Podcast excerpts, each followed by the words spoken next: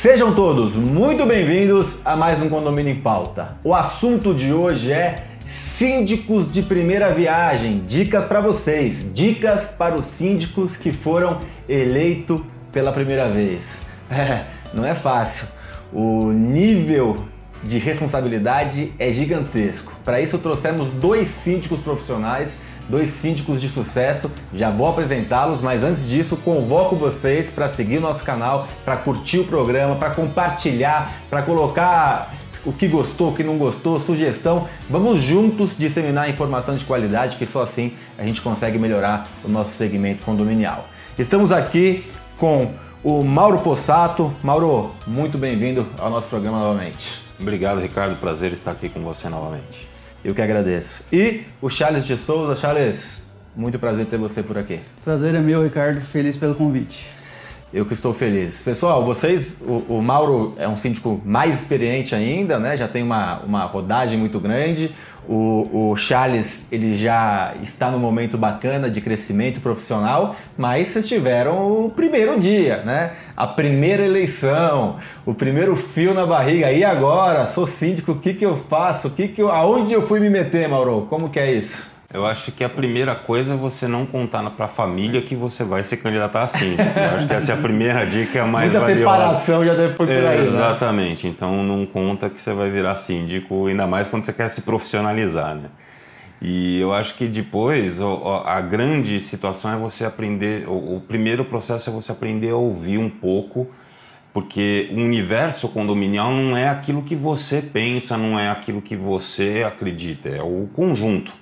Então, a primeira, primeira dica que eu dou é você escutar um pouco, tá óbvio, trazendo tudo aquilo que você imaginou ao longo, que te fez se candidatar a síndico, mas escutar um pouco do que, que o condomínio tem a dizer para você sobre o que, que ele deseja. Isso, maravilhoso, Mauro. Você trouxe uma coisa que eu acredito muito, que quando a gente toma a frente de algo, né, a gente tem por natureza a, a, a, a volúpia de já sair fazendo o que a gente acredita ser o melhor para o condomínio. Mas muitas vezes o que você acredita não é a verdade que aquele condomínio quer ou que a maioria das pessoas pensam, né? E aí acho que trazendo para o Charles esse, esse entendimento, né, Charles, esse estar com o povo, né, com os sócios, com os condôminos, entender os desejos e os problemas, acho que é o principal, né? Sim, sem dúvida. Ricardo, primeiro de tudo, dá o parabéns, né? Porque é um cargo muito importante num condomínio que nem o Mauro disse, se você fosse dar ouvido para os familiares, talvez você não assumiria tamanha responsabilidade. E uma premissa que eu tenho, viu, Ricardo, até eu, eu busquei muito isso, foi o conhecimento, tá? É muito importante que, que o síndico entenda que ele é responsável legal pelo condomínio. E isso carrega uma série de responsabilidades, civil, criminal, trabalhista, previdenciária, ambiental, e aí vai. Então, assim, eu vejo muito, muitos síndicos orgânicos né, de, de primeira viagem que ainda não têm um conhecimento adequado, tá? Então é muito importante que ele busque uma formação, cuidado com a formação que ele tenha, que ele busque uma certificação, também é muito importante, é um diferencial, tá? Tudo isso, Ricardo, premissa para um bom trabalho. Sem essa base de conhecimento, e olha que a internet hoje tem, tem muito conteúdo, só que ele tem que saber escolher o conteúdo, Tá? Sem essa base de conhecimento, Ricardo, eu acho que fica difícil um trabalho.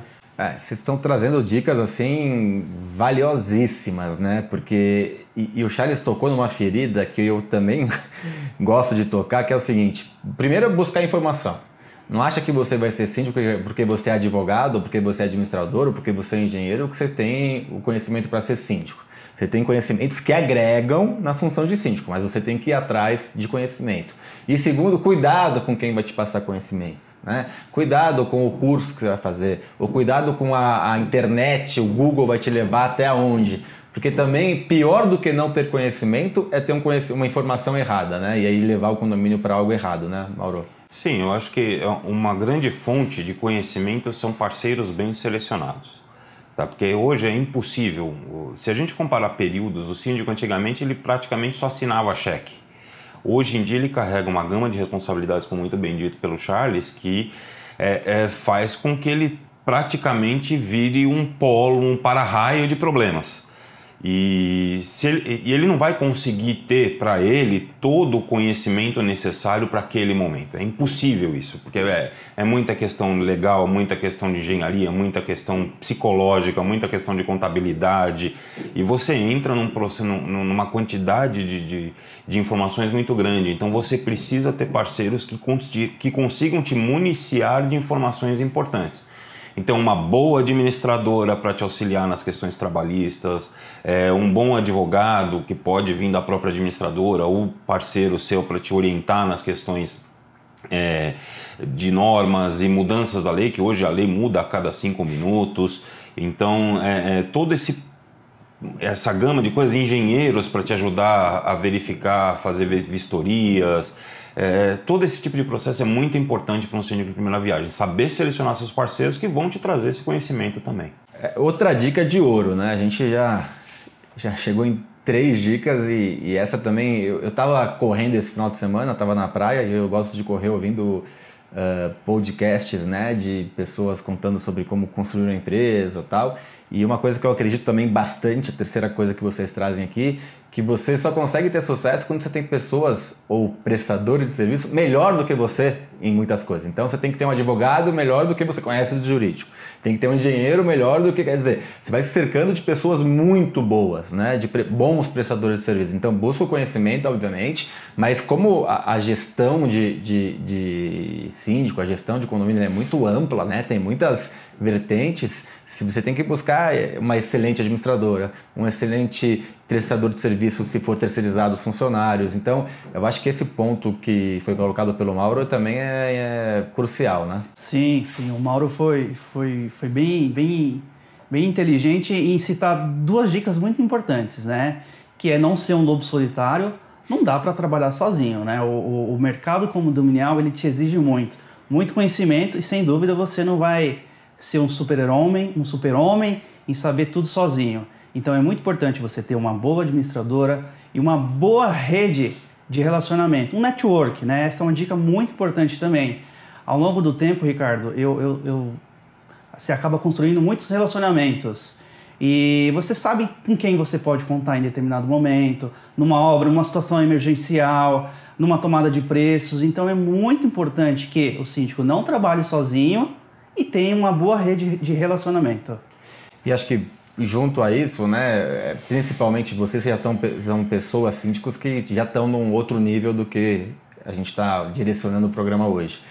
E, obviamente, que vocês já erraram com, com escolha de prestadores de serviços, né? E, e, identificaram isso depois de um tempo, alguns rápido, outros um pouco mais lento, mas acho que uma dica importante que eu trago é ficar supervisionando esses prestadores, né? Ficar é, em cima deles para identificar possíveis erros ou até desvios é, de, de ordem ética, né? Sim, isso é fundamental, Ricardo, não só com prestadores de serviços externos, como também com a equipe interna. Você precisa ter é, é, é um, uma checagem muito próxima desse pessoal porque quer queira, quer não, a gente acaba. É, é natural do ser humano existir uma certa acomodação. Então, quando existe é, o, o, zelador, ou a empresa de portões, ou a empresa de bomba, seja lá qual for, ela começa a se sentir acomodada no negócio, quer dizer, ah, eu mando um orçamento, vai ser aprovado, ah, eu não vou fazer a visita esse mês, eu faço só o mês que vem, o zelador dá aquela empurrada com a barriga, esse tipo de coisa é, esse comodismo deles vai prejudicar diretamente o síndico. Então é importantíssimo que ele mantenha assim o cheque, que ele mantenha sempre a, a, a equipe dele, e aí entra a rede interna e externa, é, numa crescente também. Se ele quer evoluir, a equipe também tem que evoluir baseado naquilo que você falou. Que, dizer, os profissionais têm que ser melhores do que você para te apoiar. Então eles têm que estar sempre crescendo também tirar da zona de conforto. Né? Exatamente. Isso é uma coisa interessante que você falou, porque isso é do ser humano, o ser humano tende ao comodismo. Né? Exatamente. E aí a gente tem que o tempo todo tirar da zona de conforto para manter o rendimento num, num, alto nível. Exatamente. E quem toca o condomínio são os funcionários condominiais no dia a dia, né? Acho que, Charles, isso é imprescindível, principalmente um bom zelador, um bom gerente predial, algo nesse sentido. Sim, o, o síndico é um maestro, né? Um maestro dessa orquestra que precisa precisa trabalhar, precisa dar resultado, mas o síndico precisa sempre estar atento, sempre uma, uma visão superficial de tudo, né? Ou do todo. E sem dúvida, contar com uma boa equipe, um bom zelador, uma boa administradora pode ajudar muito. Uma outra dica que eu dou é as comissões, os conselhos. quando participativos, ajudam demais no trabalho do, do síndico, né? Lembrando sempre que a decisão final muitas vezes cabe ao síndico, ele é o responsável legal. Mas eu, eu costumo, por exemplo, obras, eu costumo criar ali uma comissão. Para quê? Para você tirar o peso somente do síndico. E nada melhor do que os próprios moradores para contribuir nessa gestão do condomínio. O envolvimento da coletividade ele é rico para trazer, é, quando, quando às vezes, nem sempre traz, mas quando traz é interessante conhecimento, traz direcionamento, traz ajuda, pode trazer, mas também de você compartilhar a responsabilidade. Lembrando que uh, o condomínio é deles, né? Às vezes não é seu. Quando você é profissional, você está fazendo um, um, trabalho, mas você está representando uma coisa do, dessa coletividade. E quando você é morador, você está junto com eles, você é sócio deles. Uh, eu queria falar um pouquinho, é, vocês vão falar de outras dicas importantes, mas eu queria falar de dicas que faz esse profissional ou esse síndico de primeira viagem, que seja ele uh, amador, é, é voluntário, que faça ele fugir de problemas que faça ele fugir de ser caracterizado como um síndico corrupto ou que seja. Não estou dizendo que, que ele faça, estou dizendo que às vezes ele é caracterizado sem fazer, por falta de transparência, por falta de, de demonstração. Então queria, queria que a gente falasse sobre o, o, o, as armadilhas que existem nesse universo e como que a gente pode fugir delas. Vocês vão responder isso para mim no segundo bloco.